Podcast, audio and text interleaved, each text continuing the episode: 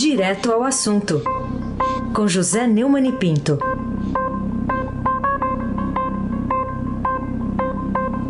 Ah, mais um paulistano por adoção agora que vai conversar com a gente, né? Vai entrar para nossa turma. É verdade. Mais um. Viva São Paulo! Viva São Paulo! bom, bom, Bom dia, dia. Neumann. Bom dia, Carolina Ercolim. Bom dia, Raíssen Abac, o craque. Bom dia, família Bonfim, o Emanuel, a Alice, a Isadora. Bom dia, Almirante Nelson. Bom dia, Diego Henrique de Carvalho. Bom dia, Afrânio Vanderlei. Bom dia, ouvinte da Rádio Eldorado 107,3 FM. Raíssen Abac, o craque. A Frane Vanderlei que é da Paraíba, viu? Você sabia? É, sim, senhor. Bravo, rapaz. A Bravo. vida que é uma beleza. É bravo. Não é, não. Tá brava a coisa para outra, uma outra pessoa, né? Vamos lá. Os desembargadores do Tribunal Regional Federal da Quarta Região condenaram então o ex-presidente Lula ontem, no caso do triplex do Guarujá. Para você, Neumann, essa. Porque tem derrotas eleitorais aí no passado, depois também vitórias eleitorais, mas essa é a maior derrota de Lula na Operação Lava Jato? Eh, E que consequências pode ter essa decisão? Mas em julho do ano passado, você sabe, o ex-presidente tinha sido condenado por Sérgio Moro, na primeira instância, a nove anos, seis meses de prisão por corrupção e lavagem de dinheiro. A sentença foi analisada pelo Tribunal da Lava Jato ontem. O desembargador João Pedro Gebran Neto, primeiro a votar, o relator, aumentou a condenação do ex-presidente por corrupção, lavagem de dinheiro para 12 anos e um mês de prisão. Eh, e os outros eh, companheiros dele na oitava turma, o Paulsen e o Laus, confirmaram isso. Eu ouvi só um pouquinho o que o, Gebran disse, Almirante Nelson. Não está em jogo o patrimônio, não está em jogo só o patrimônio da Petrobras. Está em jogo o Estado Democrático de Direito e- a própria República Federativa do Brasil. E por essas eh, razões, devem ser computadas como negativas a culpabilidade, as circunstâncias, os motivos e as consequências, motivo pelo qual eu majoro a pena base para sete anos e seis meses de reclusão. Incide em favor do réu atenuante previsto no artigo 61.1 do Código Penal, em face de ter atingido idade superior a 70 anos ao tempo da sentença, motivo pelo qual reduz em um sexto, quedando-se a pena em seis anos e três meses de reclusão. Incide a causa especial de aumento de pena, previsto no artigo 317, parágrafo 1 elevando a pena em um terço, eh, no montante, ficando no montante de oito anos e quatro meses de reclusão. É, no que diz respeito à pena pecuniária, é proporcional à pena aplicada para o delito, fixa em 230 dias multa ao valor unitário de cinco salários mínimos. Para o crime de lavagem de dinheiro, me reporto as considerações que fiz em relação ao crime de, de, de- de corrupção, porque são igualmente aplicáveis essas considerações em relação a consequência em relação às culpabilidades, circunstâncias, motivos, é, estou fixando uma pena base, é, provendo o recurso, parcialmente o recurso ministerial, fixando uma pena base em quatro anos e seis meses de reclusão, também reduzo por força da é, idade, é, finalizando a pena em três anos e nove meses de reclusão e a multa fixada em 50 dias multa, ou a somatória de ambas as penas é, arbítrio em, em final a pena de 12 anos e um mês de reclusão e 280 dias multa. No fim do voto, o revisor, que é o Paulo, determinou que a pena deve ser imediatamente executada, em caso de decisão unânime da Corte, que no caso foi exatamente o que houve. Mas só depois de esgotados os recursos. Ainda faltam recursos de, de- que. de negócio de omissão e tal, né? É, a decisão unânime dos desembargadores, um paranaense, um catarinense um gaúcho, desautoriza de forma categórica, expressiva e irrefutável o discurso que a defesa de Lula tem repetido como uma ladainha, de que não há provas.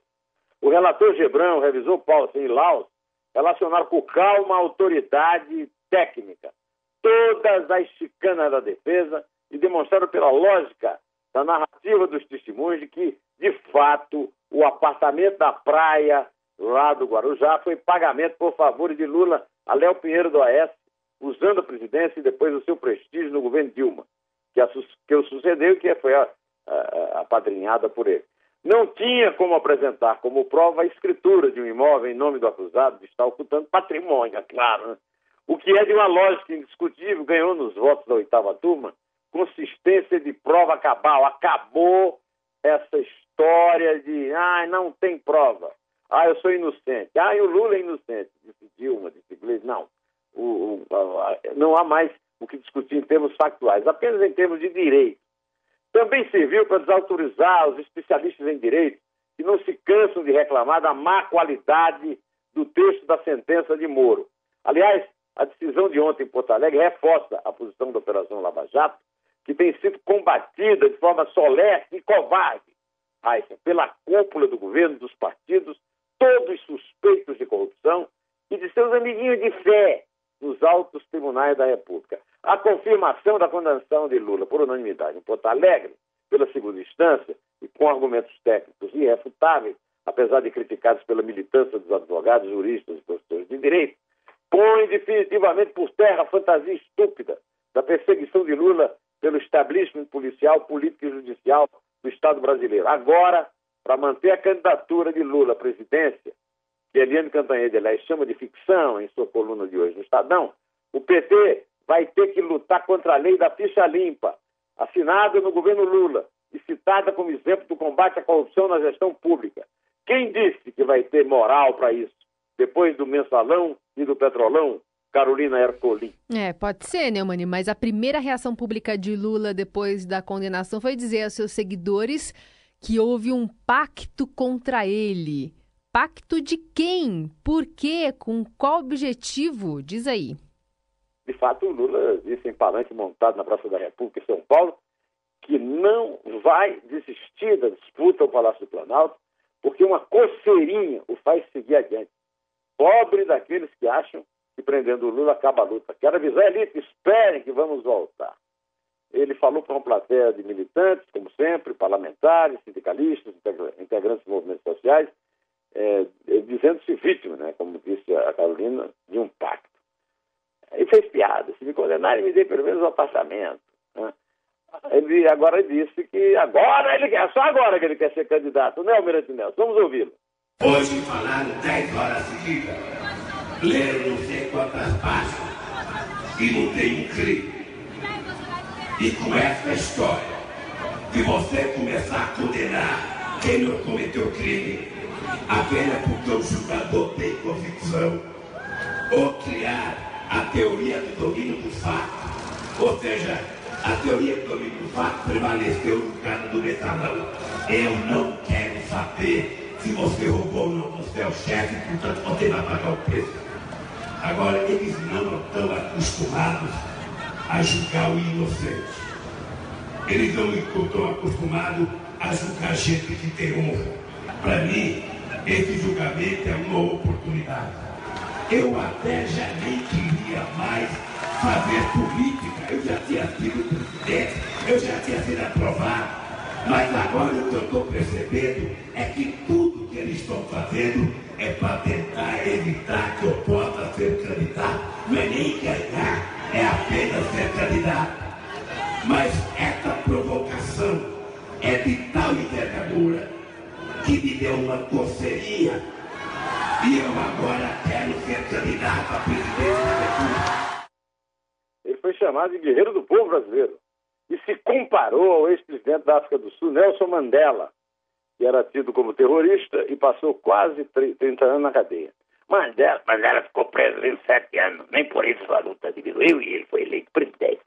O ex-presidente acompanhou o julgamento do posto de Porto Alegre, na sede do sindicato do ABC, em São Bernardo, ao lado de antigos companheiros de jornada. Né? A, a decisão fez o PT convocar ainda ontem uma reunião de emergência com alguns dirigentes na sede do Partido de São Paulo.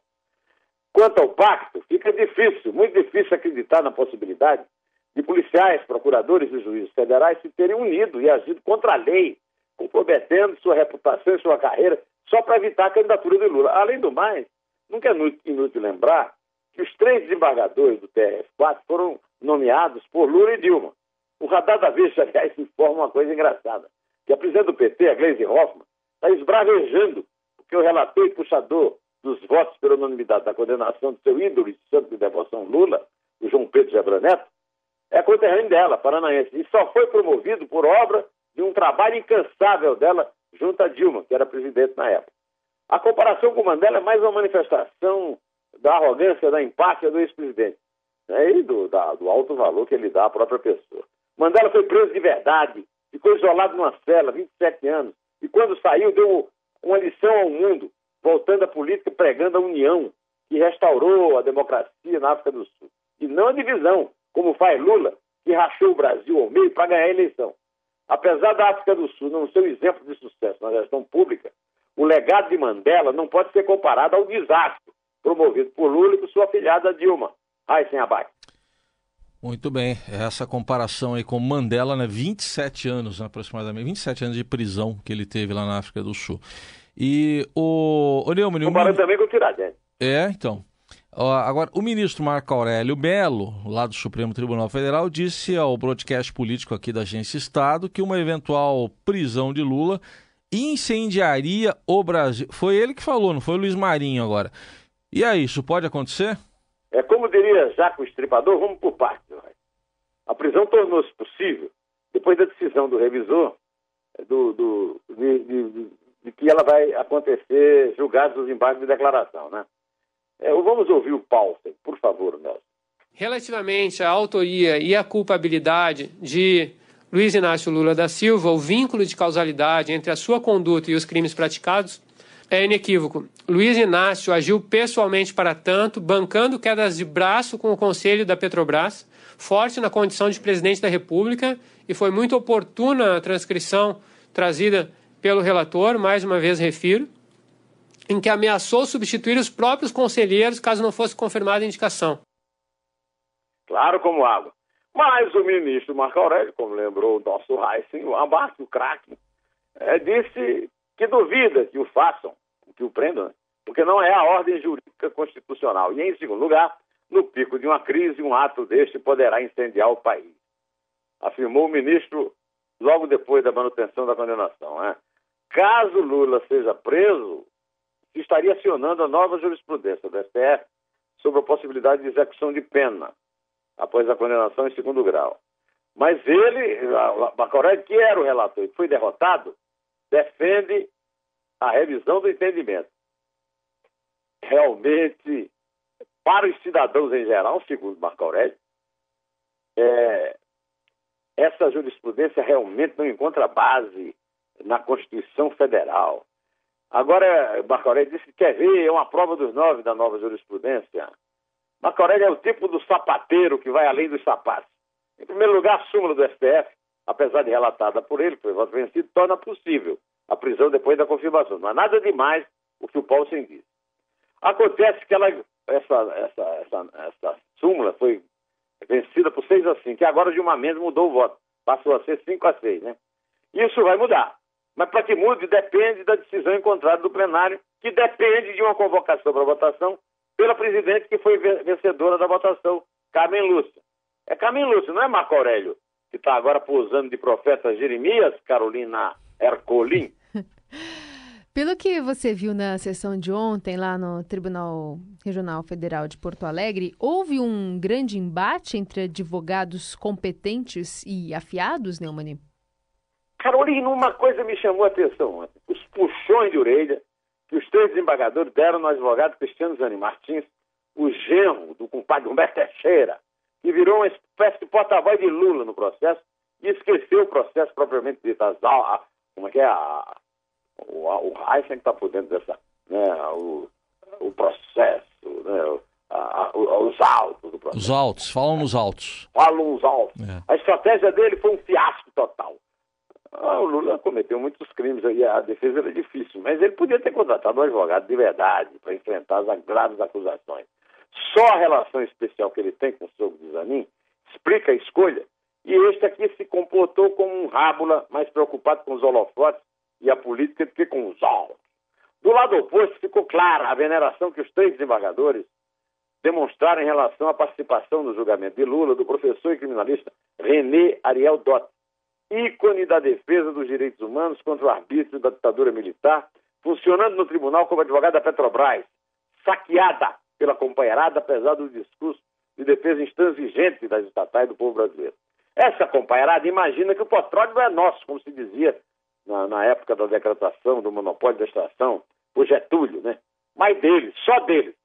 Dote não, Dote deixou claro que não estava ali para jogar para a plateia e confirmar tudo que a sua biografia prometia. Eu que conheço a saga dele na ditadura, sei que ele tem razão quando enquadrou, enquadrou Zanin e Zé Batoque, que tentou interpelar, falando numa diferença entre defender preso político na ditadura e a Petrobras hoje, e terminou levando pela cara a resposta de que, ao contrário, ele estava co, sendo apenas coerente. Foi num caso e no outro, estava defendendo o interesse público. E não é que estava mesmo Raíssen Abaixo. Estava, né? Estava defendendo o interesse público. Bom, mas a, essa condenação, o, o Neumann, mexeu com o mercado financeiro. A gente viu aí bolsa subindo, dólar caindo. Uh, teve forte impacto, enfim, nas ações das empresas na Bolsa, incluindo até as estatais. E um levantamento da consultoria economática, que foi noticiado aí pelo jornal Globo ontem, é, diz que as empresas na Bolsa tiveram uma valorização de 100 bilhões de reais. Então quer dizer que essa sentença é um sucesso no mercado? E olha que nesse, desse valor aí, 28 bilhões e 400 milhões são de cinco empresas estatais. A Petrobras foi quem mais ganhou. É uma boa notícia, né? Saindo de 246 bilhões ontem para 261 bilhões hoje. Ou seja, uma valorização de 15 bilhões. É, o Ibovespa fechou em alta ontem de 3,7%, um novo recorde histórico, e superou a marca dos 83 mil pontos. Na visão dos investidores, a condenação do Lula diminui as chances eleitorais de candidatos contrários às reformas econômicas. Não sei, não. Pode ser que tenha muito otimismo e uma euforia que não dure tanto assim pois apesar de ter ficado mais difícil, a candidatura de Lula à presidência ainda não está afastada definitivamente, pois a defesa ainda tem muitos recursos a impetrar, como lembram os professores Joaquim Falcão e Luiz Flávio Gomes desde sempre. Agora o Bezerra da Silva já avisou que está na hora da malandragem dar um tempo, Almirante Deus. Toca ele aí, Almirante. E se segura malandro, pra fazer a cabeça tem ó. Se segura malandro.